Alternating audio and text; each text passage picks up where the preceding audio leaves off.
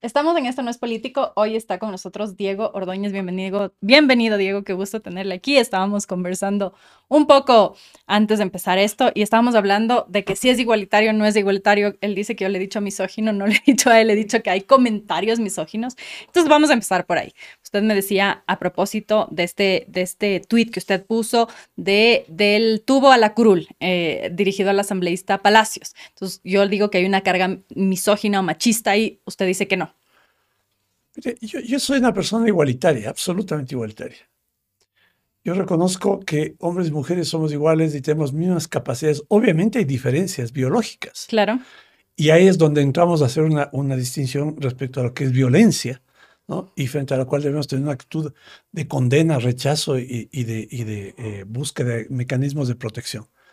Pero cuando hablamos en el debate político, ¿no? Eh, el hablar de igual, igual, es responder a una persona que ofende con cosas que pueden Ella le ofendió. ella ofendió a un gobierno del cual yo era parte. ¿Qué dijo? Bueno, hablaba del presidente Lazo de la peor forma, ¿no?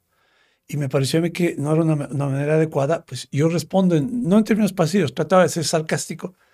Y la respuesta fue eh, un, un, cierre de, de, muchos sectores femeninos eh, reclamando pues que no podía tratar de esa manera. redefinamos los conceptos, ¿no? En, la, igualdad, en los niveles de igualdad, ella tiene que recibir un mismo trato como el que está, está recibiendo. Pero un hombre no se lo denigra por su vida sexual o por sus prácticas o sus parejas, está estudiado. Las mujeres, los insultos, si a usted y a mí cuando ven este episodio le insultan a usted y me insultan a mí, lo más probable es que a mí me manden a la cocina, todos los días me mandan a la cocina. A usted no le van a decir eso porque hay una carga, una sociedad machista que además todos venimos de esa sociedad. Para, para degradar a hombres y mujeres existen epítetos. Por supuesto, pero la carga es distinta. ¿No ve usted esa diferencia en la carga? Pero igual a mí me insultan de la peor forma. Claro. usted la, la, sí, sí he visto. Cómo se pegan en, los correístas, yo me, me, causa gracia porque se deshacen insultos, a mí me resbala, francamente me resbala. Mm. Pero eh, hay formas de degradar al hombre y a la mujer. Eh, pero claro, cuando yo hago un comentario en donde no estoy haciendo un, concepto de degradación, sino de falta de preparación para ejercer una tarea como la de legislador, que es lamentablemente lo que se ve, se vio, se ha visto durante muchos años en la historia política ecuatoriana con mucha mayor fuerza durante los últimos 20 años. El nivel de, de, de preparación es misérrimo. Y esa era mi alusión. Mi alusión es que una persona que no tenía un nivel de preparación llega a a la Asamblea. Y yo me refería además a un comentario que eh, eh, se hizo en la, columna de, me parece que José Hernández de Cuatro Pelagatos, que hace una referencia al comportamiento de esta señora. Y, y, yo me refería a eso. Pero no era mejor plantear los términos en términos políticos. Justamente usted no tiene la capacidad o tal. Debe ser lo mismo. Me habrían dicho, me habrían no, porque no es lo mismo cuando hay una carga, digamos, cuando usted le dice del tubo, usted infiere o sugiere a la gente que no sabe, eh, que, tampoco tendría por qué saber que la señora era, no sé, stripper, no sé. No sé. o sea, ¿por qué, ¿por qué eligió esos términos? Porque trataba de ser un extremo sarcástico. Oye, hay, hay hombres que hacen... Uh, Pero la carga no es la misma. Es que es como se lo lea, ¿no? pero no reconoce eso, que hay unas cargas, porque usted decía hay diferencias biológicas innegables, pero hay diferencias históricas también, es decir, el acceso al poder, por ejemplo. Históricamente los hombres no, han tenido el poder. No, obviamente yo no percibo eso desde la forma en que una mujer percibe, sin duda. Claro. Sí, entonces sí. Eh, lo que yo trato de establecer es que desde mi perspectiva, mi enfoque no estaba orientado en ese sentido. No estoy con eso desmereciendo lo que usted me acaba de decir, y yo comparto en el sentido de que eh, sí, la, la, percepción es distinta, obviamente. Claro, claro. Entre un hombre y una mujer, sin Claro, y es imposible que perciba de la misma manera tampoco. Pero veamos eso en varias dimensiones. En el nivel que usted lo dice, estoy de acuerdo está bien. Puede estar abierto a entender lo que no, diciendo. Está bien, está bien. O sea, no, no, lo voy a discutir, lo asumo. Desde el punto de vista de lo político, hay un escenario donde hombres y mujeres nos tenemos que eh, enfrentar en igualdad de condiciones. O sea, no se arrepiente de haberlo Porque si es que entonces la señora esta se levantaba en la asamblea y me decía samba canuta, como me decía a mí, yo no podía ni siquiera darle como. la, voy a usar una expresión tremendamente machista. Ni con el pétalo de una rosa es, estoy en desventaja, pues. Pero sí le puede cuestionar su, su, su Ah, no, eso- participación política. eso porque digamos esto, y esto es un debate de, de- de que hay un uso, y es verdad que también hay un uso eh, de una lucha que es muy legítima para decir que todo es violencia política. Y tampoco es así, no todo es violencia política. En el margen del espectro público, que es de que es una mala asambleísta o que, hablando de cualquier persona, o que es una mala funcionaria, o que es corrupta, o que su, est- está siendo ineficiente, eso es válido decirlo. Lo que es cuestionable es cuando se infiere otras cosas, y es hija de quién, eh, Sí. está ahí porque se acostó con tal. Pero eso de la evaluación sobre su calidad como política, bueno, eso queda lo, que quede para los ciudadanos, ¿no? Que ellos que evalúen. En cuanto a lo que a mí corresponde, pues yo siento la satisfacción de que mi evaluación era buena, ¿no? A pesar de todos estos cuestionamientos. Mi No se arrepiente de haberle No, dicho eso. nada, para nada. Me arrepiento porque me costó 8 mil dólares, ¿no? Claro, le sancionaron, Sí, sí. pero no ve la carga ahí. No, en, en lo, en lo político no. Eh, Coincido con usted en el concepto de, de, de, eh, la percepción distinta que tenemos respecto a estos episodios. Claro, porque acuérdese usted cuando Andrés Carrión le preguntó a Neisy Dajomes que si le gusta cocinar. La carga es distinta. Ella es una mujer, además racializada, porque es afro, Claro, pero es Andrés mujer. explicó en ese momento pues, que- supuesto. que, estaba en una coloquial, ¿no? Nos invitó luego el Andrés a varias mujeres a que hablemos sobre por qué. Y yo entiendo, es un hombre de otra generación. O sea, y creo que también una de las tareas, y eso le voy a preguntar a usted, eh, una de las responsabilidades de los ciudadanos también es un poco aprender a que hay cosas que tal vez aprendimos de una manera y que hoy ya no son aceptables porque había cargas. También yo le digo una cosa, creo que hay que aligerar un poco el- el- la rigidez con la que pretendemos ahora manejar todos estos conceptos, ¿no? Eh, Andrés, y el ejemplo, ¿no? Andrés le preguntó de una manera coloquial Mm, y hubo sobre él una carga eh, ideológica, ¿no? En donde se pretendía pues, calificarlo de, de- de- de machista por hacer una pregunta coloquial. Si, si usted me pregunta a mí, eh, ¿sabe, ¿sabe arreglar autos? Yo sí, no, yo de mecánica no tengo idea. Mi papá pregunta, ¿sé cocinar? Yo sé cocinar, sí sé cocinar. Al contrario, va a sonar como que es una, una ofensa eh, de género. por las cargas. Yo creo que esas caras, eh, eh, eso es lo que hay que retirarse, pues son prejuicios. Pero es que para, para poder retirar esas cargas hay que trabajar justamente por esa equidad, para que la- romper estos techos de cristal, para que si usted, usted, porque partimos de una, de una senda desigual, a usted dudo que en alguna entrevista le hayan preguntado si va a tener hijos o si se va a casar. A mí No. hasta prueba de embarazo me han hecho. No debía haber estado consciente en ese momento y decir, epa, esto no, pero estaba muy Pero no normalizado. sí, pero mire, yo creo que rescatemos otras cosas. Rescatemos el, el- el derecho y cómo tenemos que proteger que hombres y mujeres tengamos las mismas oportunidades. Por supuesto, pero pasa por la construcción del lenguaje o no. No sé, creo que eso habría que, habría que analizar con profundidad, ¿no? Porque si no, eso nos deriva igual al, al- a, a- a estas, a este intento de, un nuevo lenguaje, de un, nuevo no se crea, no se crea porque, porque yo voy al, al sentido de que eh, mi papá nació en los 60, hay cosas que seguramente habrá aprendido nosotras que somos hijas mujeres. Las hijas de Nebot le han educado, si puedo poner entre comillas, sobre temas de género que probablemente una persona como Nebot jamás habría estado abierto a escuchar si Hay no que- venía de sus propias hijas. Obviamente es un proceso formativo diferente, una, una visión distinta, porque los roles son diferentes. Claro. Porque, poniendo el caso de, de políticos de los nacidos en los 40, los 50, las mujeres no estaban en la Claro. política, no estaban en, en los negocios, las mujeres estaban en la casa. Y, y no sé, en el caso de mi mamá, mi mamá pasó en su casa, ¿no? Ujú. Pero eh, mis hermanas ya no, Mm. y sus, sus, eh, sus hijas tampoco. Mucho menos. Entonces, lo que hay que, lo que, hay que eh, en el propi- ese proceso, en ese proceso hay que hacer un aporte en términos de reconocer esta igualdad. ¿Y cómo Pero la igualdad trabaja? sin privilegios. En el momento en que empezamos a plantear privilegios y, y, y ¿Pero trato- cuál es un privilegio, por ejemplo? el que no se pueda decir es media palabra porque resulta que es que no es- es media palabra, es decirle teibolera, no le puede decir, porque hay una carga ahí. Le voy a Sí, preguntar no, otra ok. cosa. En las organizaciones políticas, ahora había esta denuncia de esta ex colaboradora de Jorge Glass de, de acoso sexual. Y no es la única vez. Yo trabajo en temas políticos hace más de 15 años y es muy común que las mujeres, incluso mujeres en puestos de poder en organizaciones políticas, dicen una llega hasta un límite porque después es el dueño del partido el que organiza. ¿Cómo los partidos políticos pueden trabajar con hombres, además sabiendo que la mayoría siguen siendo hombres, eh, para esto que estamos hablando, que haya un poco más de equidad y de posibilidades de tratarse como pares? Primero, que no haya jefes en los partidos. ¿no? Pero hay, ¿no? No, no había en mi partido. Yo, yo me formé en, el- en la democracia popular. Y, yo vi mujeres ahí con, grandes capacidades, ¿no? Que tenían espacios que se iban labrando por sí solas, ¿no? No era, no era mayoritario, eso es verdad. La mayoría eran hombres. Pero las mujeres que estaban ahí tenían grandes oportunidades por sí solas. Alexandra Vela, ¿no? Por ejemplo, ¿no? Eh, por ejemplo, en el gobierno de Hurtado, la primera mujer negra, mujer negra, mm. fue gobernadora de Esmeraldas, mm. Emérita Quiñones. Mm. Eh, esto era simbólico.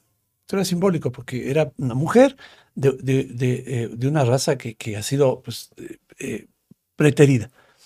Y, y, yo entendí esa lógica, esa relación muy, muy igual, ¿no? No, no, no de pares. No asimétrica, de pares, ¿no? Muy equilibrada. y no había jefes. Para eso hay, para eso hay órganos de, de conducción colectiva, para eso hay asambleas, hay los organismos directivos, ¿no? No hay jefes. Entonces, las definiciones de, listas, por ejemplo, no es que alguien se sentaba y decía tal y cual. Seguro. De lo que yo recuerdo, no. Al final se, se veía, se acomodaban puestos un poco por, eh, más bien pensando en los, en los, uh, en el peso electoral. Pero fíjese, yo se relación, mencioné en su momento de una, esta conversación de este asambleísta Álvarez, con, con, Correa, donde le dice, yo entiendo la relación con usted, yo, yo sé que laboralmente le debo a usted, laboralmente. E, es un rol de subordinación. Es innegable que en las organizaciones, o sea, capaz no le hayan dicho, pero incluso esa era la narrativa al interior del gobierno del presidente Lazo, gente que trabajaba con él y que le debía, y yo le digo por fuentes fidedignas, que le debía laboralmente y que no podía cuestionarle políticamente porque una vez que el gobierno se acabe, y, a eso me refiero que hay relaciones de poder en las organizaciones. Eh, es, que, es que esa no es la organización, ese es el gobierno.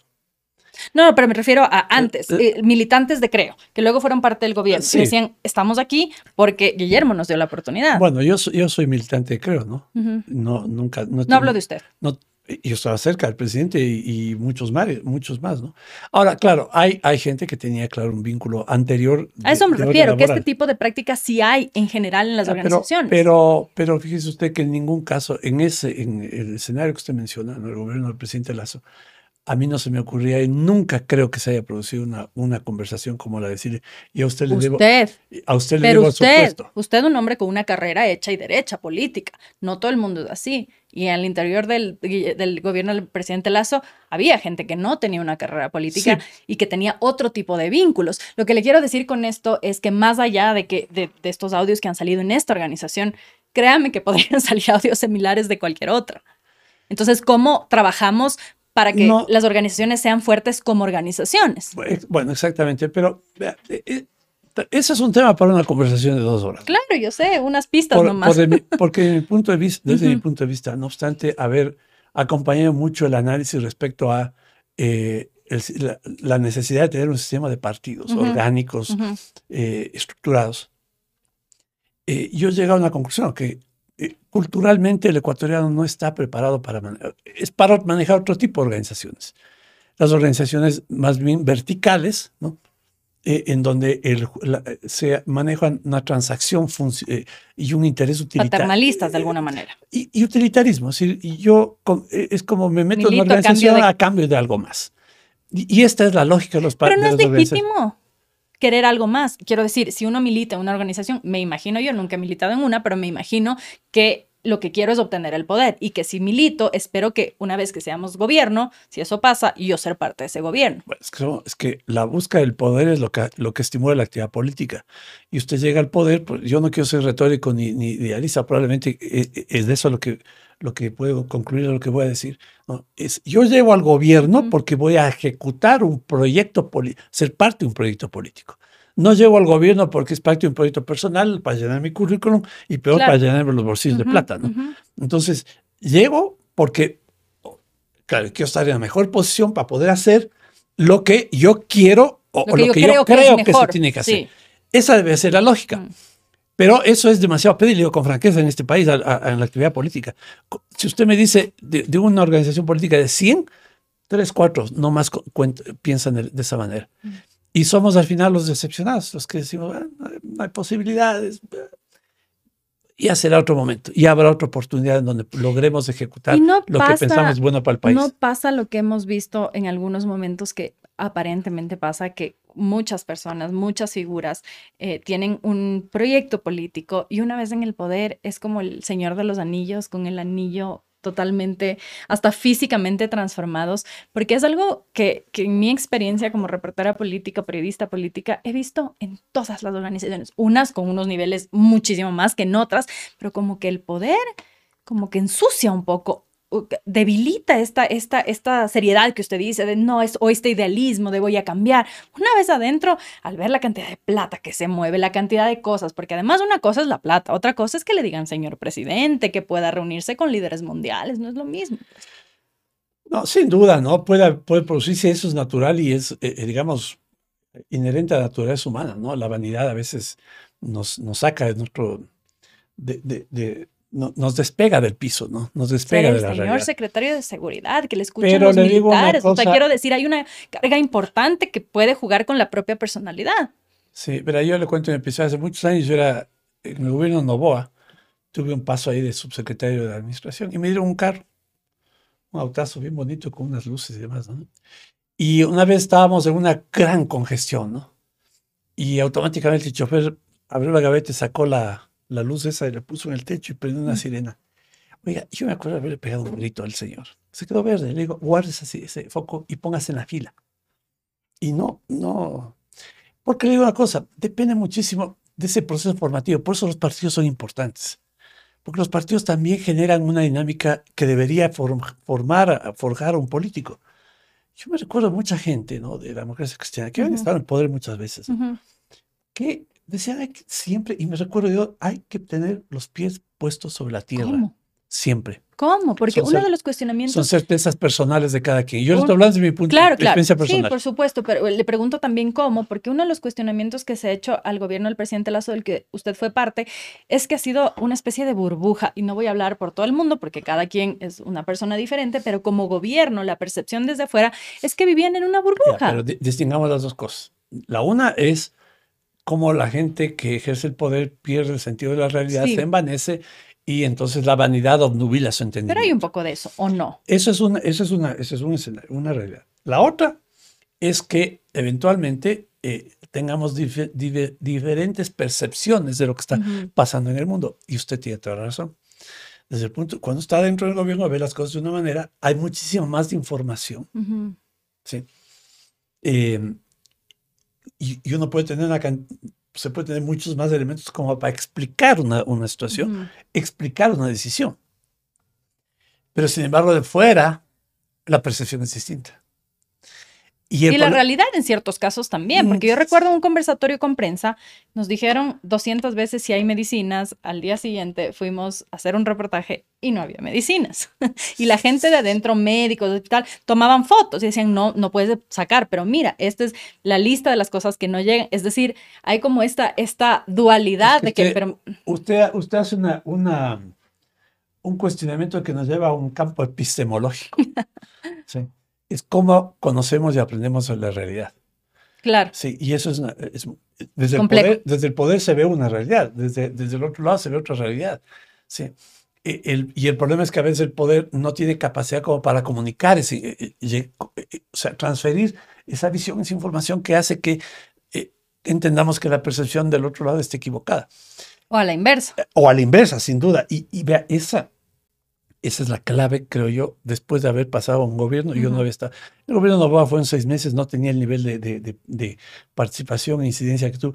Ese, ese, eso que usted me dice es una gran, una gran eh, enseñanza que yo obtengo de esto. Sí, me sirve para mí, no, no, no, no, no sirve para nadie más. Eh, el que esto, esto de cómo, cómo estamos en distintos lados mm. y las realidades son diferentes. Y esto es una discusión filosófica. Por supuesto, pero ahí el gobierno cómo hace para aterrizar un poco esta realidad, porque una cosa es que sí, en efecto, antes no tenías nada y hoy tienes 20% de medicinas, pero el 20% sigue siendo insuficiente. Es decir, cómo aterrizas un poco eh, esto soy gobierno, tomo las decisiones, tengo el poder, pero a la vez tengo dificultad de conocer la realidad. Em, es complicado porque hay, hay, hay, una línea muy, muy finita que puede eh, alterar el concepto de la comunicación versus la propaganda. Y, un poco la pregunta era, ¿el gobierno tiene que hacer propaganda o tiene que comunicar?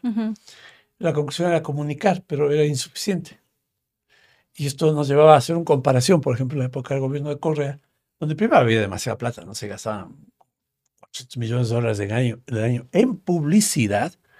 ¿Qué me refiero con esto? En manipular la opinión pública con falsa información. Esta construcción de, de, de, ese discurso demandaba muchísimo dinero. y, y, yo recuerdo, esta es una discusión que se tenía muy, mucho adentro del gobierno, en el sentido de la, cuál debe ser la comunicación. Y el presidente decía, bueno, la comunicación tiene que decir que informemos lo que estamos haciendo. Y se informaba lo que estaba haciendo. Entonces, es lo que usted acaba de ver, lo que acaba de señalar. Antes teníamos cero, ahora tenemos 20, pero nos falta 80. Pero los 20 son insuficientes. Entonces, la conclusión es no tenemos nada. y, y, y, en un país con tantas urgencias, con tantas necesidades, con tantos problemas, era, es complejo.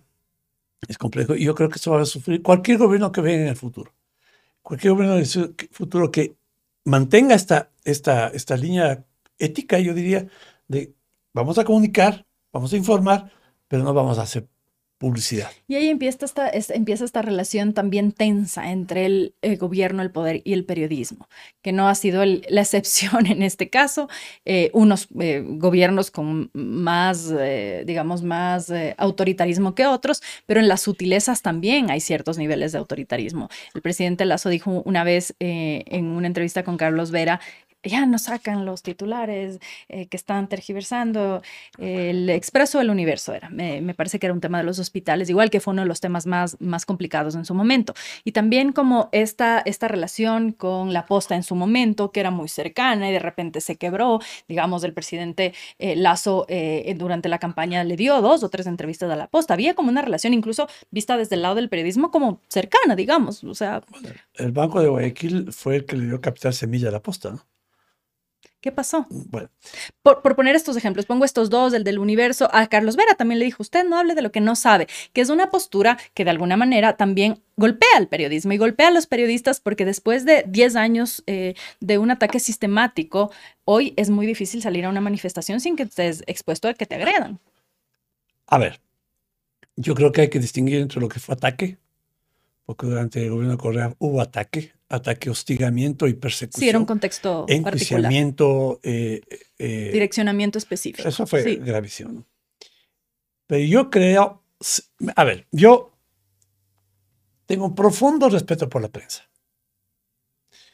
Me parece que tiene una tarea fundamental en una sociedad democrática. Mucho más importante que los partidos políticos. Porque la prensa es como eh, a la, prensa se le cree. Y como se le cree, y como no puede revelar sus fuentes, ¿no? hay un compromiso moral, ético muy profundo mm. en la creación de opinión pública. Ahora, obviamente, ¿no es cierto? Eh, eso tiene que ver también cómo presenta una noticia. Por supuesto. Porque en la presentación de noticia puede haber una, una intención. Eso es verdad. Segundo. Que como seres humanos tampoco está eximido de tener una mm, postura, ¿no? De acuerdo. Porque presentarlo así de esta forma neutral, súper objetiva, eso ya no existe. Mm, es que debería... lo que quiero decir es, para mí, como periodista, tiene que haber un equilibrio. y es lo correcto, pero súper neutral, químicamente puro, es imposible. Pero es que depende, a ver, si usted tiene, si hace una presentación de una noticia con un direccionamiento, usted puede tener un direccionamiento ideológico, eh, eh, pero también puede representar un interés de quien está financiando. Ajá. Por eso sería importante revelar quién nos financia. Y ese es un segundo, es el primer elemento por el cual la prensa es fundamentalmente eh, fundamental e importante en una democracia que tiene lo que tiene que ver con la independencia. Vea, yo fue, soy articulista fundador de Cuatro Pelagatos. Ya vamos a hablar de esto. Sí. y, y, y, no conozco mayor virtud que la independencia un periodista tiene que ser absolutamente independiente. Porque puede estar equivocado, puede lo que usted quiera, pero es independiente. Pero ahí pone como, me pone en contradicción, porque es independiente, pero luego fue político. Villavicencio, yo, eh, claro. No, no. lo que quiero decir con esto a ver, que... un ratito. Yo soy, yo era articulista. yo no soy periodista. Y no tengo una, una, orientación política. Yo no soy. Y, y si usted va, ve en las pies de página de mis columnas de, en Pelagatos, José Hernández se empeñaba en poner político. Ok. Claro, porque estaba opina- opinando de la política. Pero José tenía una postura política, No. como la tengo yo, No. como la tiene todo el mundo. Ok, pero no, él no dependía de ningún interés, de los llamados intereses fácticos que sí existen en una sociedad. Eso es verdad. Intereses Pero si fácticos. basta con que haya un financista para que pueda haber, a ver, y Ah, aquí pero que podemos mira, igual, eh, pero necesitamos mira, dos horas igual para Pero, hablar de esto, porque yo, yo, yo vi ahí, yo estuve cerca de financistas que sabían exactamente que no tenían nada que opinar en la línea editorial del medio. Nada. Y vi proyectos posibles de asociación con otros medios, en donde, por ejemplo, me decía, una vez un- un- un- no le digo el nombre, un señor me decía, si yo fuera director de ese medio, ese artículo no, no salía. Mm. Le dije, ¿pero por qué? Porque eso es pero esta atacar- persona era que era un empresario, Era un una que era un ponía empresario- publicidad. No, era un empresario de, de- de medios. ¿no? que decía, si yo fuera, si fuera director de ese medio, no habría salido. Porque no se puede atacar a él, tú sabes, es que mi amigo. Ah, bueno, sí, no, no, no, entonces no, no vas a ser nunca director del medio. No, hay ser- no, no, no nos pongamos tampoco puristas, ¿no? Claro. No hay un purismo. Por supuesto. pero, pero en, lo, en el, el- el- la esencia de, de- de la independencia es fundamental. Entonces, eh, el presidente hacía cuestionamientos. Yo creo que es bueno. Siempre va a haber un diálogo tenso entre prensa y poder. Siempre. Y eso es bueno, saludable. Porque que yo le diga que no me gusta la- el, el titular de- del periódico, no estoy atacando. Pero una estoy- cosa es que no me gusta, otra cosa es que esté mintiendo, que sea mentiroso, o que sea, o, o que le diga al periodista, usted no sabe nada, no me pregunte eso que usted no sabe. Que fue lo que le dijo a Carlos Vera. Bueno, no, Eh, ellos tenían razón, pues si no sabe nada. Pero entonces, ¿para qué le acepta la entrevista si no le gusta? porque no, porque Porque eso es el tema. Además, no les gusta mucho la, la prensa que es crítica. Y eso pasa en todos los gobiernos. Pero Tienen serias dificultades. Sí, puede ser, puede ser con que, pero no, el caso, yo digo en particular, el caso del presidente Lazo no, no, no era eso. En realidad él pensaba que era mejor. Yo creo que es mejor siempre un periodista que sea más crítico porque le permite a uno desarrollar. Cuando uno tiene un periodista que no le está Picando. picando, mm, no, no es entretenido. Y, y, y- Lazo era del estilo de que gustaba que haya un debate. Ahora, él cuestionaba, no, no estaba atacando, no es que mandaba a cerrar el medio o, o- o le metía preso al periodista, ¿no? Este, este debate no es, no es malo, es bueno entre, entre poder y, y prensa, aunque sea tenso. Ojo, Lo que no hay- puede haber es, es- es hostigamiento ni persecución. Claro, pero también ahí de nuevo vuelvo a las cargas. Hay una carga en decir, este, estos medios son, em, no recuerdo ahorita exactamente qué palabra usó, pero él sugirió que había un financiamiento oscuro. Pero ahí no es A mejor ver, a ver. decirlo. Es que ese no es un medio de comunicación. Perdón, si estás refiriéndose a la posta, no es un medio de comunicación. ¿Pero por Sí. qué lo Ese financió es, entonces? Ese, ese es un pasquín de mercenarios. ¿Por qué lo dice así? Porque, porque mire, a ver, ah, ellos se ensañaron contra mí. Me montaron patrañas. Patrañas. Y no O sea, se inventaron información, no existía, no era verdadera. se inventaron como que yo había tenido diálogo con el abogado de un narcotraficante. Sí, eso no fue verdad. Absolutamente falso. Les pedí por escrito que rectifiquen. Ni siquiera tuvieron la delicadeza de mandar una carta diciendo, sí, tiene razón, le hemos- o, o váyase al diablo, ¿no? Pero recibimos su carta. Luego me inventaron que tenía un, un, un Offshore. offshore. Sí. Tampoco era verdad. Absolutamente falso. La Contraloría, la Corte Constitucional, no la Contraloría. La Corte Constitucional mandó archivar el proceso y la Contraloría tuvo que archivarlo, porque se investigó en la Contraloría. Es falso, absolutamente falso. Señalo el hecho además de que la información, primero, el, el- el documento lo puso en, en medios un correísta y luego Vivanco agarró el tema ¿no? y me empezaron a hostigar de la forma más eh, cruel. ¿Cómo?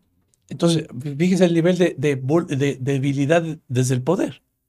Pero Yo es que que- los- hay que aceptar que los medios también son un poder, pues. Bueno, pero entonces háganlo con responsabilidad. Por pues. supuesto. Y, y el resto de periodistas díganlo, díganlo, porque si todo el mundo sabe que están, ex- están des- desbocados y ej- ejerciendo un poder de la manera más... Yo me refiero a que todos los medios tienen un nivel de poder, porque si tú tienes una audiencia, lo que yo diga aquí, probablemente mi audiencia va a tender a creerme más a mí. Por Exacto. eso yo, yo A eso me refería hace un momento de la importancia de la credibilidad y la independencia de los medios de comunicación.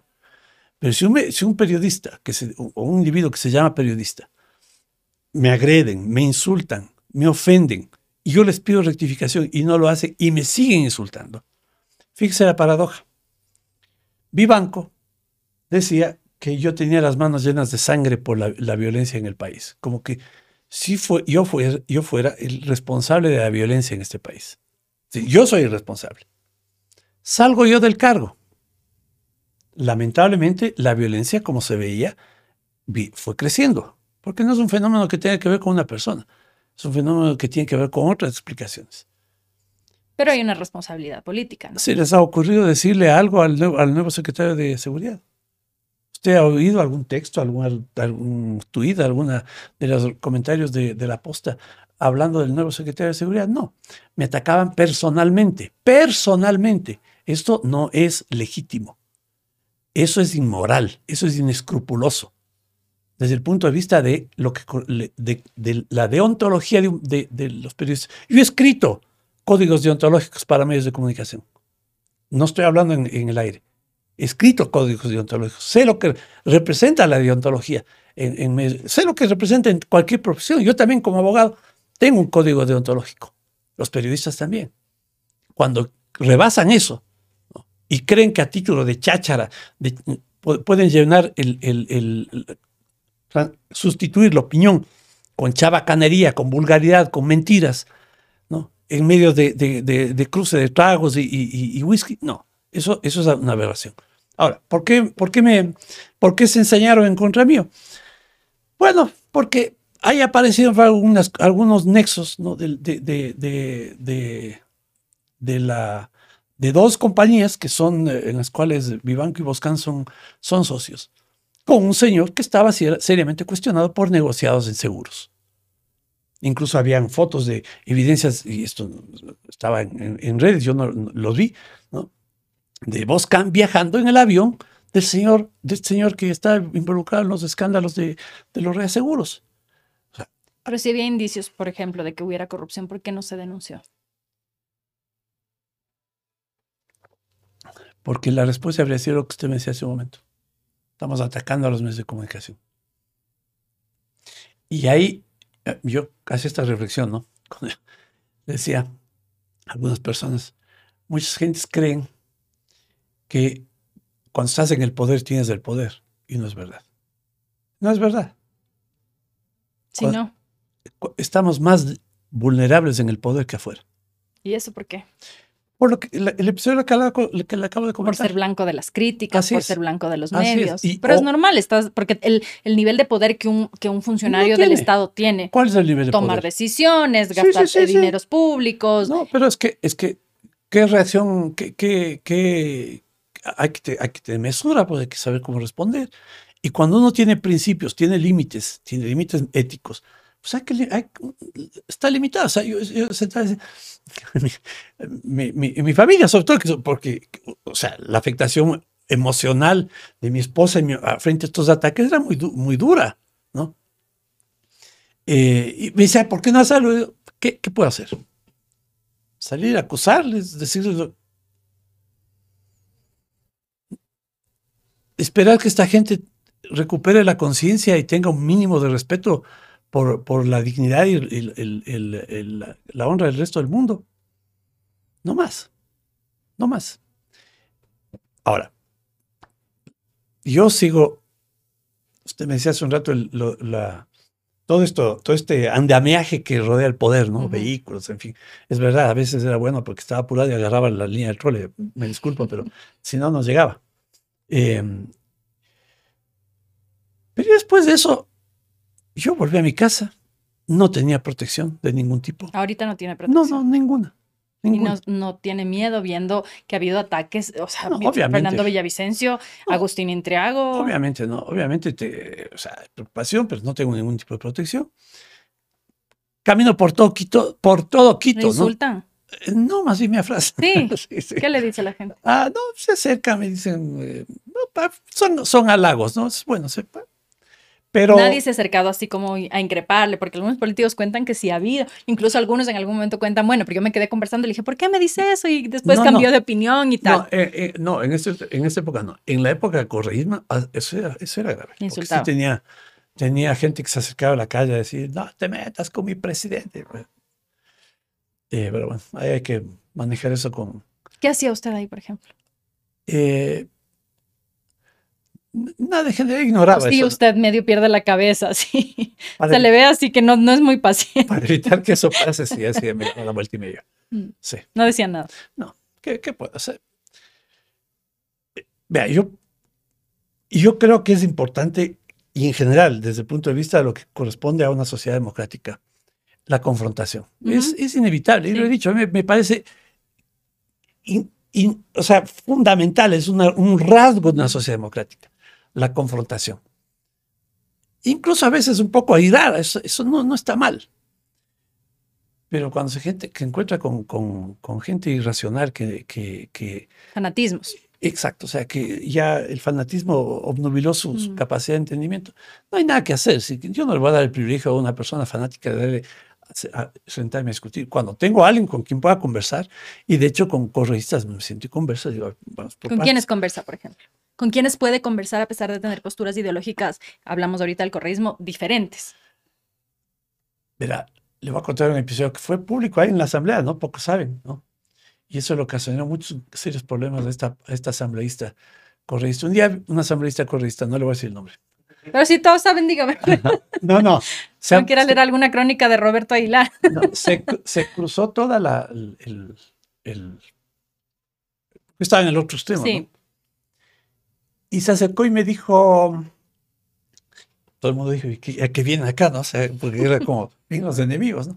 Y en esa época estábamos puestos eh, con mascarilla. Entonces se acerca y me dice, Diego, retírese la mascarilla. Yo, ¿Qué pasó, no? Entonces me retiro la mascarilla y me dice, quería verle de frente porque le tengo que decir lo siguiente. Usted es muy duro con nosotros, pero nosotros le respetamos mucho a usted. Y yo quisiera tener uno como usted de mi lado. Oyeron todos mis compañeros de bancada, todos. ¿Y usted qué dijo? Gracias. Y, y me senté, porque eso es un episodio, digamos, parecido a uno de los que me viene a la memoria. Una vez, en una entrevista, Carlos Vera le entrevistó a Ricardo Patiño y le dijo, eh, no sé por qué le preguntó sobre mí a Patiño. Y la conclusión, no, no, es que él es diferente porque la línea de discusión de él es conceptual. Mm. Y no hay mayor mérito, personalmente lo considero así, para un político, para una persona, que un contradictor le reconozca Pero así debería méritos. ser, ¿no? Así es. Y me tengan respeto. No, no por, no, no. eh, No tienen que compartir sus ideas, no, estar no, de no, acuerdo, pero- respetar que pero hay una posibilidad de argumentación y debate. Yo en la, en la- en la asamblea tuve una. Estaba en la comisión económica y en esa comisión estaba Pavel Muñoz. Sí. Y discutíamos un proyecto de ley eh, sobre, qué chistoso, defensa de los clientes de las, sobre los bancos. Ok. Sí. Yo soy un defensor del libre mercado. Soy, no estoy de acuerdo con los controles que hace el, el Estado porque a veces tienen problemas de, de corrupción. Y creo que los ciudadanos tienen que estar empoderados para defender sus derechos como consumidores o como receptores de un servicio, en el caso de los bancarios. Y nos pusimos a discutir la ley. Y la ley la sacamos por consenso. En realidad, estábamos discutiendo Pavel y yo, y Pavel me dice al final, oye, ¿qué me pasa? Dice, te estoy diciendo sí a todo. sí. Porque mm, si, si, si, si usted solo se, se afinca en, en una idea, entonces es un dogmático. Es un Hay que poder ceder en democracia, ¿no? No, más que ceder, es Pero hay ciertos espacios en los que se cede hay, también. co- hay que encontrar razones. Y eso tiene que ver con lo que decía hace un momento, ¿no? Es, es, esta, es este, esta, eh, este esfuerzo epistemológico por encontrar la verdad. Mm. Y yo no tengo la verdad absoluta, no la tengo. Ahora, si yo creo que tengo la verdad absoluta no me equivoco en nada, eh, correr. Sí, esa es eh, palabra de Dios. Esa, infalib- esa infalibilidad, ¿no? Eh, destruye cualquier proceso de diálogo. Entonces, hay que encontrar esos mecanismos. Ahora, eh, no es común eso en la, democracia ecuatoriana, ¿no? más bien por el contrario. Mm. ¿Y, no será que también los políticos eh, contribuyen a que eso no pase? Porque finalmente en este de el uno, ¿cómo es? La banda de crimen organizado, el banquero corrupto, o sea, estos epítetos que desvían justamente de esta posibilidad que usted dice que en una democracia sólida sería... Es que, vea, yo le decía otro día a un entrevistador en una entrevista que me hizo, ¿no? Cuando, eh, a propósito de una acusación que se le hacía de narcotraficante al exministro Serrano. Yo decía, vean, tenemos que parar. O sea, ya basta de estarnos lanzando el mote de, narcotraficantes entre todos los que han estado en el gobierno. Y con esa ligereza, ¿no? Porque, ¿qué, sucede? ¿Quiénes terminan beneficiados? Los narcotraficantes, porque los verdaderos ya no sabemos quiénes son.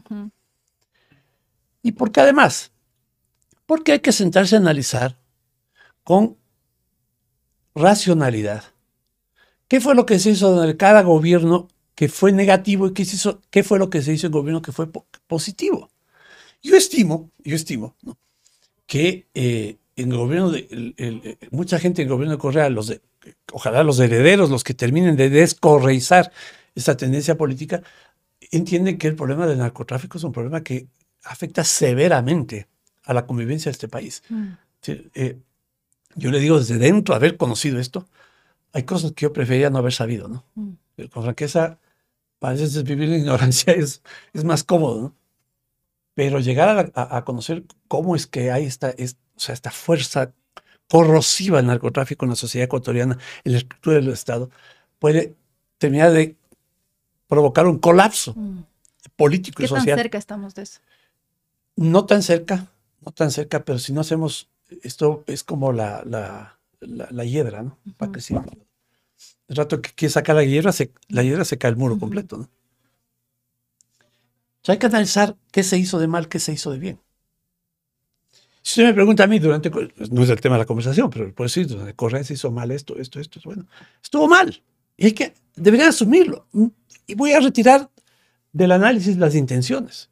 Hicieron con intención de beneficiar al narcotráfico. Claro, claro, entiendo. Analicemos los hechos y busquemos una salida. Vea, no hay forma de enfrentar el problema del narcotráfico si no hay un acuerdo político que permita modificar la estructura administrativa, la estructura legal, para enfrentar, para que el Estado pueda enfrentar la amenaza. Y este puede ser un punto de acuerdo. Sale el presidente Lazo por primera vez eh, esta llamada muerte cruzada, eh, se termina el gobierno de forma anticipada, sale él con un montón de cuestionamientos, pero hay una nueva elección en la que vuelve a perder por segunda vez consecutiva el correísmo eh, y hay esta figura que tenía aparentemente buenas relaciones en general con varios asambleístas de varias organizaciones políticas, que es Daniel Novoa, podría ser esa figura la de cohesión, porque se habla ahora de un gobierno eh, de acuerdo, de alianza o un cogobierno incluso. ¿Usted cree que eso es posible? Distingamos eh, este, este elemento primero que yo decía que debe haber intención. Y en todo proceso de diálogo yo creo que tienen que asistir primero la buena fe. Mm. Pero antes de eso, la intención. Es decir, si ¿Intención de, qué? De diálogo. Porque a veces hay gente que no quiere hablar. Ok, pero tenemos intención de diálogo.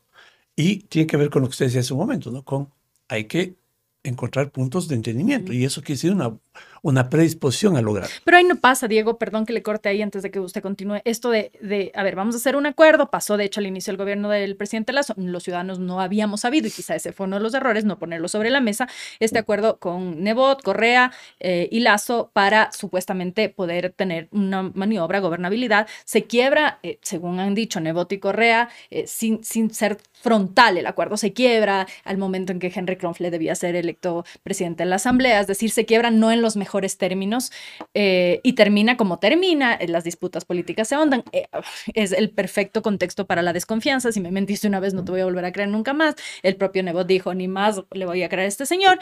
y mi pregunta es si es que no se podría reconfigurar un escenario similar o si más bien esto puede haber servido como un aprendizaje para decir, ok, acuerdo, sí, pero sobre la mesa. Y estas son las condiciones. Es que ¿por qué, se, por qué fracasó el acuerdo Lazo-Nebot-Correa? Porque había la intención de diálogo, primer elemento. Pero el objeto del, del, acuerdo no era un objeto que sea sostenible y que pueda ser justificado éticamente. ¿Qué era cuál? que era el de la mesa de diálogo, la mesa de, de la verdad, ¿sí? que era en el fondo la mesa de la impunidad. Sí. Eso le dijo usted el presidente Lazo. Porque nunca nos dieron, o sea, tenemos la versión de Nebot y tenemos la versión de Correa y de sus- su gente, pero nunca tuvimos la versión de Guillermo Lazo. Bueno, tiene la versión de César Ron. César Ron, en eso- en- él habló de ese tema, él estando adentro del partido, del partido Pero él no participó en los diálogos. Pero él sabía, todos saben, y, no, no se desmintió. Lo que quiero decir, incluso, Entonces, había, había un, ¿cuál, era, ¿cuál era el objetivo? El objetivo era la impunidad de Correa. pero es posible que haya impunidad con una comisión de la verdad. Pero, Porque, la, la- la- la- digamos, la justicia que- no está en otro ámbito. no, es que, ¿sabe por qué es importante? ¿Por qué para el correísmo es fundamental la mesa de la verdad? ¿Por qué? Porque ellos tienen una acción presentada ante Naciones Unidas, aduciendo que el juicio se trata de un juicio político, no de un juicio de, de ley. Estamos hablando del caso de Brecht, de El caso de lo- eh, del sobornos. sobornos. Sí. Y entonces, la mesa de la verdad, ¿qué iba a hacer? La mesa de la verdad tiene que terminar for- dando elementos o pruebas para que el correísmo sustente esa, esa, esa eh, alegación ante Naciones Unidas. Y esa alegación de Naciones Unidas sirve posteriormente para sustentar ante la justicia ecuatoriana con un recurso de revisión que se violentaron los derechos de las Y personas. sin ese, eso, el recurso de revisión igual se puede pedir, ¿no? Sí, pero es que el recurso de revisión, si no hay, no hay argumento jurídico, no va a prosperar. ¿Por qué no lo han presentado ya? Mm. Ya llevamos, uh, ¿cuántos años? Con el péndulo de la justicia que tiene este gobierno, quizá esperando a que un- haya un gobierno más afín. Bueno, pero el caso, los jueces que resolvieron el caso de Ujú. Soborno son ju- jueces nombrados en el correísmo. Sí. Entonces, lo que no les gusta es lo que hizo la, la- la fiscalía. ¿no? Y también esa parte del... del- de de- Vea, aquí hay una intención. Correa, y- y yo he sostenido, Sí. yo, yo le decía, yo le decía al presidente Lazo, a ver, el correísmo, voy a quitarle el nombre correísmo, la tendencia política de, la- de lo que llaman revolución ciudadana es una tendencia política que tiene un porcentaje de, de- de representación que tiene que ser eh, reconocido como un inter- interlocutor, sin duda, desde el gobierno. Sí. Pero, ¿cuál es, la, cuál es la, la agenda de negociación? Si la agenda de negociación era darle la impunidad a Correa, sácale a Glass de la cárcel, entrégale el salvoconducto a la señora Duarte, que eso es lo que se planteaba permanentemente. No hay, el proceso de diálogo no tiene sentido.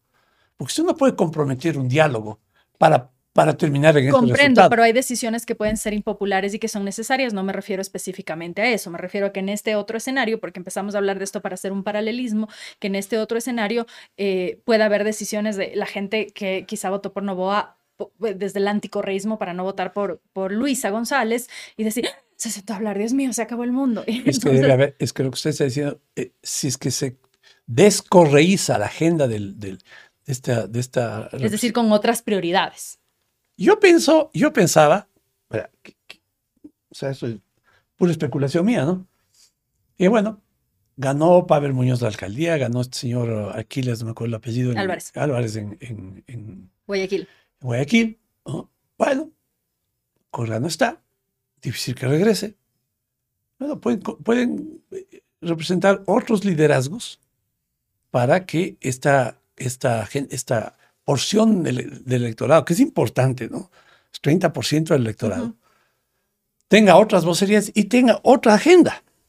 Pero si la agenda es la impunidad, la, la, la, la línea política la plantea Correa, por más que la señora González dice, cuando te- que termina la... Cuando Candidatura. pa- perdió la elección, y un lenguaje muy abierto, muy que fue igualito al de Arauz, ¿no? Ujú. Y Arauz dijo lo mismo cuando terminó la, la elección. Y a la noche tiene el botafuego de Correa Ujú. diciendo que Claro, eso no colabora. ya No ayuda a ningún pacto. y, la- y cuídense porque van a ver lo que es mi venganza. Sí, Entonces, bueno, a ver, ¿qué, qué- qué leo aquí? Entonces yo le creo al señor porque es el dueño del, sí. es el dueño del, del- y los otros somos títeres, lamentable. Pero e- e- ese es el grave problema, si es que no hay este, este, este cambio en cuanto a la eh, el objetivo de un acuerdo, de un arreglo. Caso los de los, los cristianos. ¿Qué puede negociar con los ser cristianos? No impuestos. Por Dios, ¿qué les pasa? Si llega un momento en que tiene que yo, yo no estoy a favor de los impuestos. En concepto. Pero eso no me pone en una posición dogmática de que no reconoce que en un momento necesitamos que incrementar los impuestos. Ahora hay necesidad de aumentar los impuestos. Tiene que aumentarse impuestos. Porque no hay suficiente dinero para enfrentar los problemas del fenómeno del niño. Y los seres cristianos, no impuestos. Entonces, ¿por qué? ¿Están protegiendo el interés público? No. No les gusta pagar impuestos simplemente. Diego, ¿por qué? No, no hay, no hay. Vea usted que entonces el diálogo, si no tiene este principio de buena fe, es imposible de construirlo. Y eso atenta contra la estabilidad democrática de este país. ¿Por qué meterse en la política? ¿En qué momento usted se metió? ¿En qué momento empezó a dar sus primeros pasos? yo, yo, siempre estuve interesado en la política, toda, toda mi vida. ¿Desde cuándo? Pero ¿Se acuerda así como...? Oí el Congreso cuando tenía seis años. ¿Por qué? ¿Qué, le, ¿qué, le, ¿Qué, le, llamaba la atención? Eh, el debate, la, las exposiciones, ¿no? Pero yo nunca estuve en política activa. Pero analizando. Analizando, sí. Tenía, estaba cerca, estaba afiliado a un partido político, pero no tenía actividad política. Y ahora, después de haberse metido al ruedo, ¿qué, qué siente? Eh, ¿Con qué sensación se queda? Verá, en el 2007 yo, eh, yo, yo, trabajaba en una fábrica y promoví la, eh, gestioné para que se venda la, la fábrica. Se vendió un, un gran, una inmensa empresa brasileña que no era Odebrecht. No, no. Valga la aclaración. Eh, no. no, Ya le cuento un episodio de Odebrecht, que es no, es una empresa muy grande en el área textil. Y eh, yo representaba a los accionistas mayoritarios. Y entonces, bueno, cuando se, se vende, pues eh, el, el, el, dueño de la empresa brasileña me manda y me dice, me ofrece que me quede. Que por favor me quede con los nuevos dueños. Como gerente de la compañía. Quiero un, un mega sueldo. mega sueldo. Y me dijo, pero lo que tienes que hacer es bajar totalmente ningún tipo de exposición pública. Eh, claro, como... Yo no sé, yo me rasqué la cabeza y ahora qué Y le dije que no. Le dije que no. Y coincidió esto con el inicio del gobierno de Correa fue una coincidencia. luego no se arrepintió de haber nacido. No. no. Lo digo hasta ahora, no, no me arrepiento. Eh, Porque eh, usted sí estaba como el meme de pudiendo estar en Suiza y aguanté sí, todo Sí. O sea, había una, una posición. ¿Y qué fue lo que le pesó para decir no? Que yo sabía que no iba, no iba a cumplir esa parte. O sea, no, no, podía ser desleal con esa persona y decir, no, no, sí, que me pagues un montonzómetro de plata, porque era un montonzote. Y le dije que no. Y salí a la, a, la, a la, vida privada y ahí sí pasé duro, duro. En esa época. Muy duro, muy duro, porque en esa época yo era un apestado, pues entonces nadie me quería tener cerca, porque eh, el correísmo era tan, tan potente, tan potente. Incluso amigos con los que había trabajado me dijeron, ve, por favor, no, no, no, porque nos van, nos van a perseguir. ¿no? Y, y, y en esa época y yo empecé ya a tener un, un, digamos, un, no, esta palabra es medio gringa, performance público. ¿sí? Y había estado yo en la, en el, eh, como yo era de la democracia cristiana, yo era vicepresidente del partido. Pero digo, no, no, nunca fui candidato, no era, tenía participación así. No tuve una diputado sí fue. Sí fui, sí, fui diputado, pero por, eh, eso fue en la época en que nos, nos salimos de la ADP. Pero igual eso fue chistosísimo, bien divertido. Em, y entonces Carlos Larreategui era el, era el eh, diputado de la ADP, el principal. Y él me había pedido que yo le firme la, la suplencia. Pero eso que usted firme, ya, te firma. Nunca en la vida, ¿verdad? Le destituyen. Le destituyen. ¿Y asumió usted? A, a, a regañadientes, porque hicieron un consejo ahí de los viejos de la ADP. Me dijeron, tienes que ir porque no es espacio, no hay cómo dejarlo. Y entonces empecé. Y, y, esa fue su primera participación pública. Mm, pública, claro. Era, era, era, no me fue mal, me fue bastante bien, me entretenía muchísimo. Era, era el Congreso. O sea, a los seis años veía y a los, ¿qué edad tenía ahí? No, ahí tenía, en el 2007 son 40 menos. Y a los 40 o cerca de los 40 ya estaba participando en el sitio en el que veía desde chico. Sí, entonces yo me, me, me, me gustaba muchísimo porque además era bien interesante. Porque incluso ahí me acuerdo que escuchamos una vez una ley.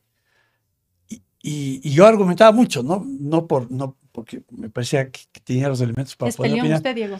Eh, sí, sí, así me, me argumentaba el presidente. ¿Y se enoja pronto así? Eh, rápidamente, sí. O sea, es como medio fósforo. No, no fósforo, me, me molesta mucho. Em, no soy muy paciente, digo, con O sea, cuando empiezan a, ¿Y qué le enoja? O sea, ¿qué le saca de las casillas? Pues una palabra esa muy común. Sí, esto pasa en internet, puedo decir lo que quiera. cuando oigo pendejadas, ahí no soporto. Entonces, y claro, sí, que dicen que soy muy... Que soy, por, eh, eso el, el, majadero de, de banco decía que, que soy, ¿cómo le decía? Mono con, con, con puñal, me, me, decía, ¿no? Eh, y decía que necesitan un psiquiatra, ¿no? Porque como no, no pero la salud mental, mm, o sea, todos deberíamos de vez en cuando ir al psicólogo. Ah, no, yo he hecho terapias, que Claro, ver que nuestra salud mental esté bien, ¿no? ¿no? es algo necesariamente malo. No, yo he hecho de todo, o sea, de todo, porque... En la vida todos tenemos cargas y cosas. Todo hecho, todo hecho, sanación, no psiquiatra, no psicólogo, limpieza... Chamánica. Todo, todo, o sea, porque es parte del proceso de aprendizaje. Mm. Y si no, no nos tiene qué contar si no ha hecho cosas en la vida. Que... Entonces... Eh, Estaba en el 2007, entonces usted fue diputado y... Y ahí Correa pues me daba como en fiesta en el... En el en el, y ahí entendía... Esto fue antes de la constituyente, justo... Eh, en el... cuando, eh, claro, cuando... Antes que ya la constituyente... De los manteles. en el Congreso de los manteles. Y ya nos votaron en noviembre, cerraron, claro, ¿no? fue poquito. Y vea, fue, fue la cosa no, no sabe, nadie se acuerda, yo sí me acuerdo porque me pasó a mí. Em, cierran la asamblea eh, de presidida por, por Acosta y disuelven el Congreso. Y me llama Andrés López de Coavis y me dice, ¿puedes venir mañana a las 7 a hablar sobre esto? Yo voy a las 7 de la mañana y digo, bueno, acaban de cometer un golpe de Estado el presidente Correa y el señor Acosta, porque un poder constituido acaba de ser eliminado. Eso era con todo el relajo del Tribunal Supremo Electoral en ese momento y tal, ¿no? Con el señor Acosta, ¿no? Con eso, personaje. Y mm, a las nueve de la mañana recibo una llamada del jefe de la escolta legislativa. Me dice, doctor, le abre el coronel, no me acuerdo el apellido, quiero comentarle que tengo en mis manos una orden de, para detenerle a usted firmada por Fernando Bustamante, ministro de Gobierno. Le digo, ¿y detenerme por qué? Por la entrevista de la mañana, imagínense. Imagínense la cosa. Me dice, por favor, váyase a su casa. Yo me fui a la casa, me quedé sentado ahí esperando. Bueno. ¿Se asustó? Claro que no se asusta. ¿Acaso no, no soy Superman? O sea, que me quieren llevar a la cárcel. Y era época era época de los toros, ¿no? Entonces me llama, me Carlos Veras de los toros, me dice, estoy aquí en los toros, vas preso, deja, déjate llevar preso, dice, vas a terminar como héroe. Estás, loco, o sea, ¿qué te pasa? Bueno, a las 10 de la mañana tenía, en esa época, todos los canales que estaba Ecuavis, estaba Teleamazonas, Gama TV, TC, todos, todos, todos, todos. Eh, llegó a mi casa Lenin Artietos, entonces, esperando a que me cojan preso. No me cogieron preso. Pero luego de eso tenía yo una persecución eh, había siempre un auto atrás mío, o sea, era intimidatorio, mm. era intimidatorio. E, entonces, no, no, bueno, pero dije, ya pasará, no, ya pasará. Y mm, entonces, claro, permanecí en la actividad, aún a costo de mi, de mi vida eh, profesional. profesional, porque se, o sea, es imposible, ¿no? Es mm. imposible. Pero dije, bueno, esto debe tener un, una retribución en la vida, ¿no? En el sentido de que, bueno, voy a quedar con la conciencia de que actué como debía actuar y que no dije, bueno, mejor me voy por un puesto extremadamente bien remunerado y em, me dediqué a la, política, ¿no? Y luego me, encontré con una actividad que para mí es fascinante, ¿no? Escribir eh, columnas. Mm, sí, estaba revisando y escribió un montón. Escribí, escribí, empecé escribiendo en el, en el, en el, en el diario Hoy. Eh, luego acompañé al diario hoy, al gringo, en el cierre del diario, que fue una cosa penosísima, muy dolorosa. Y luego la inauguración de Cuatro Pelagatos, que mm. para mí fue un, proceso Entonces, claro, a veces, yo, yo lo que voy a decir no es, no es, eh, no es justificación, ya, que ya dices eso porque no te toca otra, ¿no? Pero hay cosas más importantes en la vida que la plata. Mm. Muchas más importantes. Oye, ya cerrando un poco y, sí, haciendo inevitable la, evaluación del gobierno del presidente Lazo para usted, eh, le escuchamos hace unas semanas el, a Juan Carlos Holguín con palabras duras sobre la evaluación y una autocrítica que a mí personalmente me parece sanadora en un país en el que no estamos acostumbrados a ser autocríticos y decir, eh, hubo un fracaso y yo fui parte de eso. ¿Usted cómo evalúa? ¿Concuerda con él? ¿Fue un fracaso el gobierno? No, Juan Carlos no dijo que es un fracaso el gobierno. Juan Carlos dijo que hubo un fracaso en evitar que el correísmo regrese. Eso fue lo que él dijo. Mm. porque yo he leído todo el, vi todo el, el, video. El video, entonces Juan Carlos no dice que el gobierno es fracaso. Ya llegará el momento en donde tenga que, Aún no puede analizarse la... Aún no lo ha podido hacer usted. No, creo que hay que esperar un tiempo, hay que dejar que las, que las cosas pasen, ¿no? Hay muchas cosas que se han hecho bien, muchísimas cosas que se han hecho bien.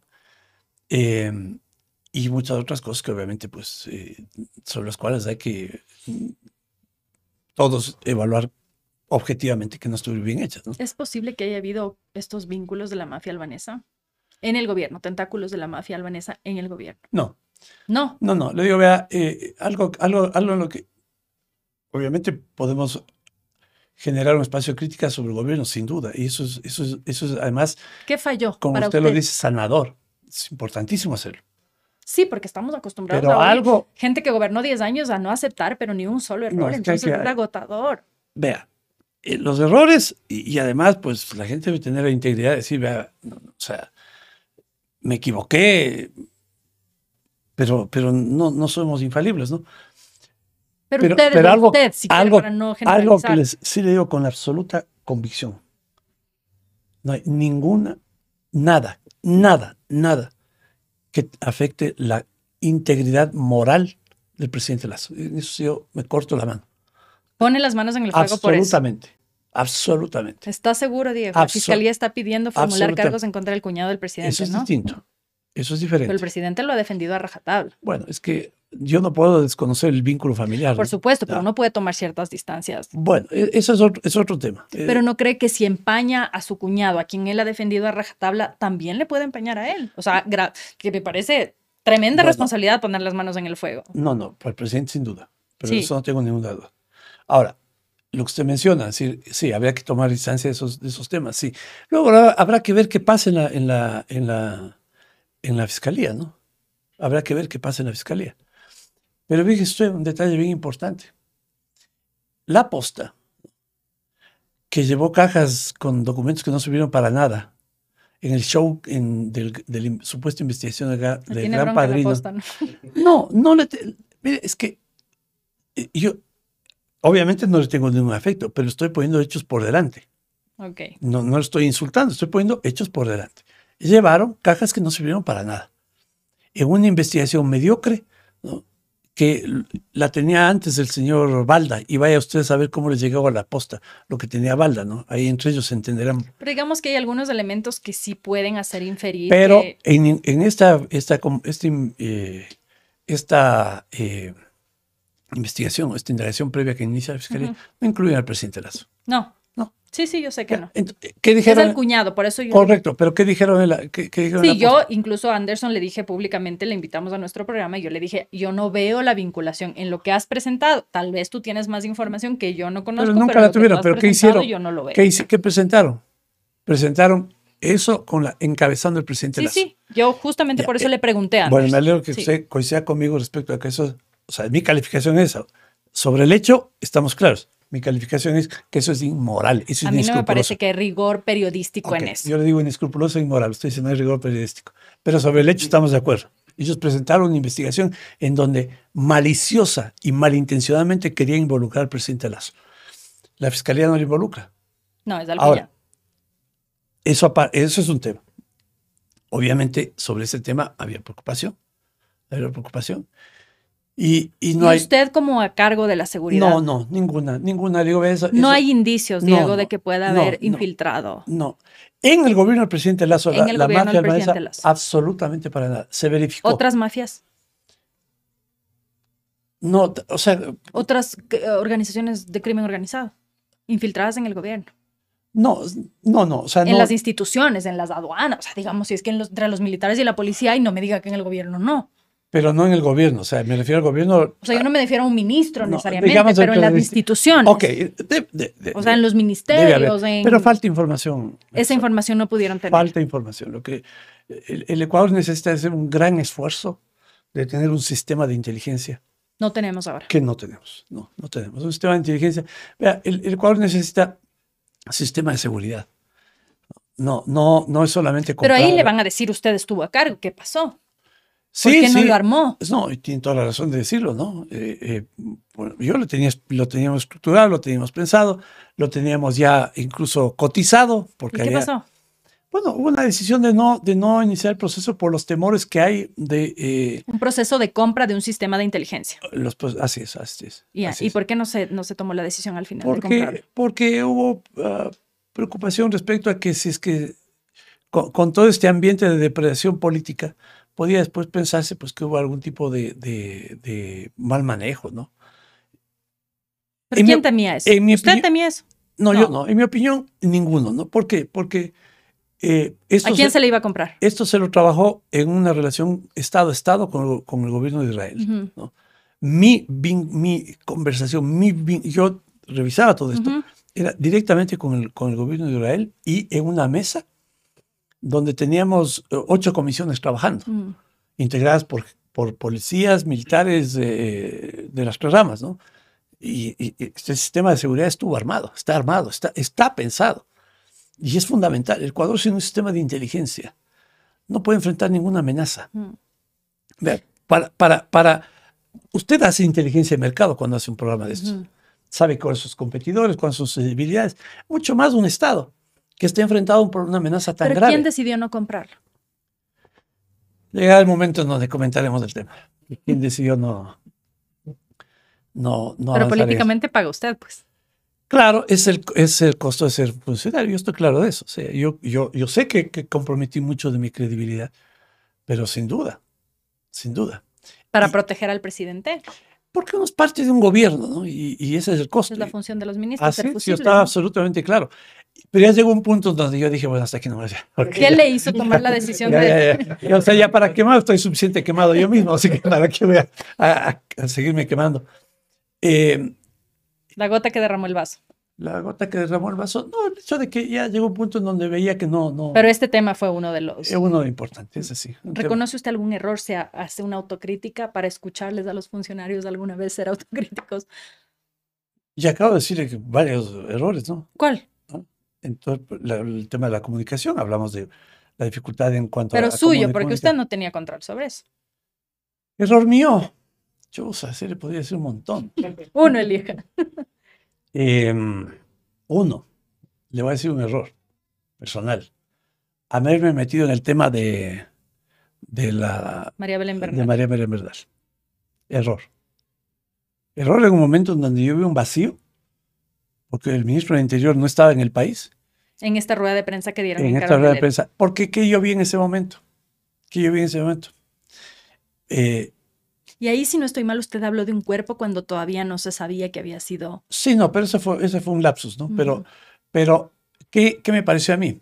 Yo empecé a ver una serie de movimientos, una serie de movimientos, dije, no, aquí están estructurados, aquí están, lo, lo que quieren es armar un, un... Rápidamente me di cuenta que lo que les interesaba es armar un caso para después reclamar uh, lo que llaman crimen de Estado. ¿A quién? ¿Quién? ¿Quién? Pero, iban contra la policía, entonces ¿Pero quiénes? bueno, toda la gente que estaba moviéndose en torno de esto, había, ya, ya se metieron, eh, ya hubo interferencia política, ya había una fundación vinculada al correísmo, todo esto yo lo observé inmediatamente. No era mi tema, no era mi tema, yo no tenía que ver en la parte operativa. Cuando fui a la asamblea, eh, había un grupo de señoras que eran asambleístas, ¿no? Todas que me decían a mí que, que, que- ¿qué estaba haciendo? Digo, a mí no me correspondía hacer nada, porque yo, yo estaba en el nivel estratégico, yo no estaba en el nivel operativo. Entonces, ¿usted qué hace? Que está pintado en la pared. Y yo no, ¿qué les podía contestar? ¿Qué les contestó? Ah, no. Lo que les quise contestar no le digo, pero. pero, Pero se frena a veces. pero ¿qué toca? ¿Qué- Sí se frena. pero qué- Le pregunto, porque después del, del, del tubo a la curul parece que no mucho, pues. En ese día yo, le, yo ya, le, ya oye, a ver, le, le, voy a explicar, parece que no está entendiendo lo que le digo, eso que le dice, pero nada más de eso. ¿no? Pero me, ese fue un error, un error grave. Lo otro, eh, hay, hay, otro error mío también, eh, el haber confiado en que eh, las instituciones podían operar como instituciones más allá de lo que las personas estaban, eh, estaban de los intereses de las personas, ¿no? O sea, priman los intereses de las personas, ¿o? Hay mucho cálculo, ¿no? Político. Hay mucho cálculo, sí. A veces yo Hay gente que está pensando sí, sí, sí, en candidaturas. No, no, no, no, más que eso estoy pensando en, en, intereses, propiamente en intereses. Económicos. Sí, en, en cosas que, en intereses mundanos, ¿no? Y como yo a veces soy peco de, ingen de ingeniero con franqueza, ¿no? Pensaba que pues, todos nos podíamos conectar en un mismo, en un mismo modelo de, de eh, conceptual, ¿no? Pero bueno, eso es un error. Eh, ¿Qué sentimiento le dejó? ¿Se quedó como con tristeza, con desazón? Claro, con mucha, con, con, con mucha pena, porque, mire, yo, yo en la vida he tratado de manejar cosas en donde el objetivo es el logro. Uh -huh. Sí. Lo, lo, que quede en el lo que de redituable de ese proceso quede, qué bien. Uh -huh. Si es plata, qué bueno. Si es reconocimiento, qué bueno. Uh -huh. Pero al final del día quede logro. Aquí no quedó. Quedó. Es decir, logramos tal cosa, transformamos tal cosa. Y probablemente eso, eso sí, sí, sí faltó. ¿no? Me, me, yo eso le golpea. Sí, sí, porque, eh, porque como yo no tenía un sentido utilitario,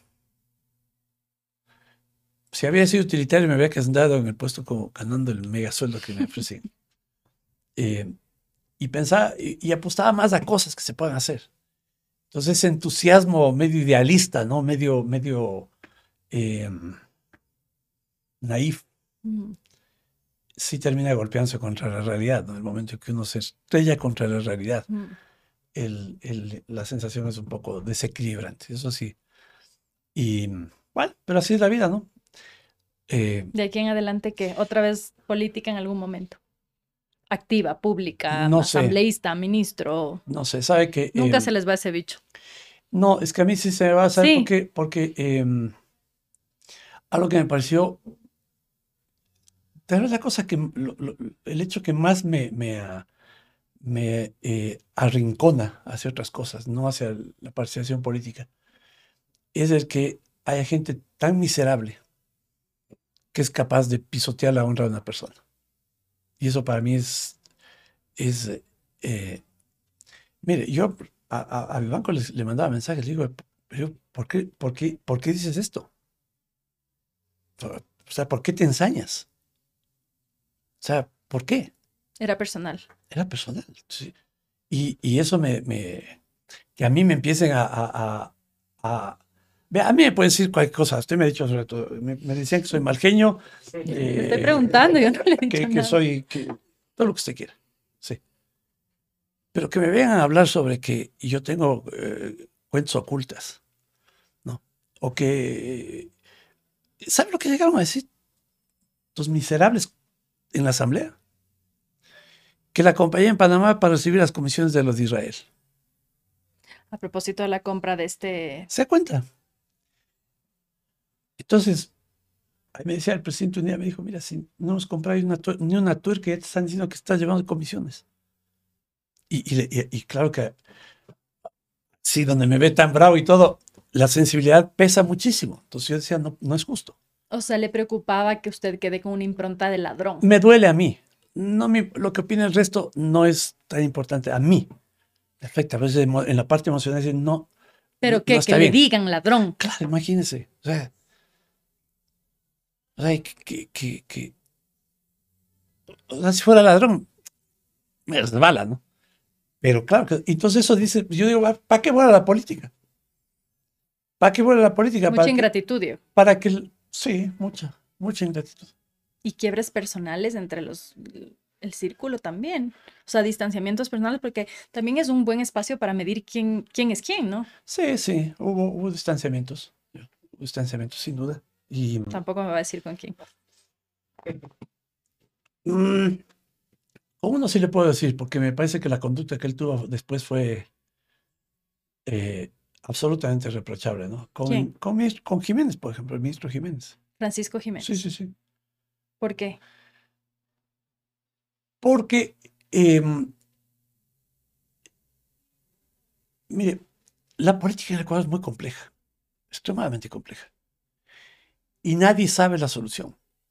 Y por eso es importante tener varias cabezas pensando sobre esos temas. Cuando uno hace un análisis de estrategia política, hay muchísimos factores que hay que tener en cuenta. A propósito de lo que mencionaba hace un momento, la aproximación a la verdad. ¿no? Este esfuerzo epistemológico que hacemos diariamente de entender la realidad. Y para entender esa realidad tenemos que involucrar una cantidad de elementos. Y eso pasa por muchas cabezas. Entonces, Jiménez pensaba que sabía todo. Que sabía cómo manejar el problema indígena, sabía cómo manejar el problema. Y Pero no le fue mal en los diálogos, ¿no? de 10 diálogos a 280 diálogos. ¿Usted cree que le fue mal? No, pues eso, eso fue. eh, Desde el mismo mundo, desde el, desde el lado del sector indígena, me decían, "Ay, ¿cómo hacen eso? De los 10, de 10 acuerdos a 280. Vea, yo, una, una de mis especializaciones es negociación. Y lo primero que usted tiene que hacer es buscar toda la información que pueda para saber cuáles son lo que llaman, esto en la escuela de Harvard, los intereses subyacentes en otra parte. Y de todos los 10 puntos, dos eran importantes. Mm. Dos. Pero se desbordó entonces en 280 y, y, y y hubo una reunión ahí que fue una cosa en el, en el, en el eh, la basílica, ¿no? Abso- absolutamente asimétrica. O sea, mal manejo para usted. Claro, eh, obviamente yo creo que, que puso al gobierno en una situación de mucha vulnerabilidad. Y lo que uno, el gobierno lo que tiene que hacer es siempre mantener su, su, su postura. Y, y no quiere decir con eso que pues impone, ¿no? Mm. Es un proceso de diálogo, de negociación, sin duda. Y eso Esa significó un quiebre personal entre ustedes. ¿Tenía alguna cercanía Mm. antes como para decir Bueno, quiebre? él- ¿Cómo? que él eh, ah, como es, compartimos en la asamblea, Ujú, ujú. compartimos en la asamblea. No, no quiero personal porque al final me dijo que él apreciaba mucho mis críticas porque fueron siempre frontales, ¿no? Ujú. Siempre frontales. Ya no sé, después, como estemos ahora, no sé, no le he vuelto a ver. Ya veremos se veremos. encuentre. ya veremos. Le agradezco mucho, Diego, por haber venido y espero en otra ocasión que nos siga contando el resto que no nos contó. Sí, con todo gusto. Gracias. Esto fue Esto no es político con Diego Ordóñez. Síganos en nuestras redes sociales y suscríbanse al canal de YouTube.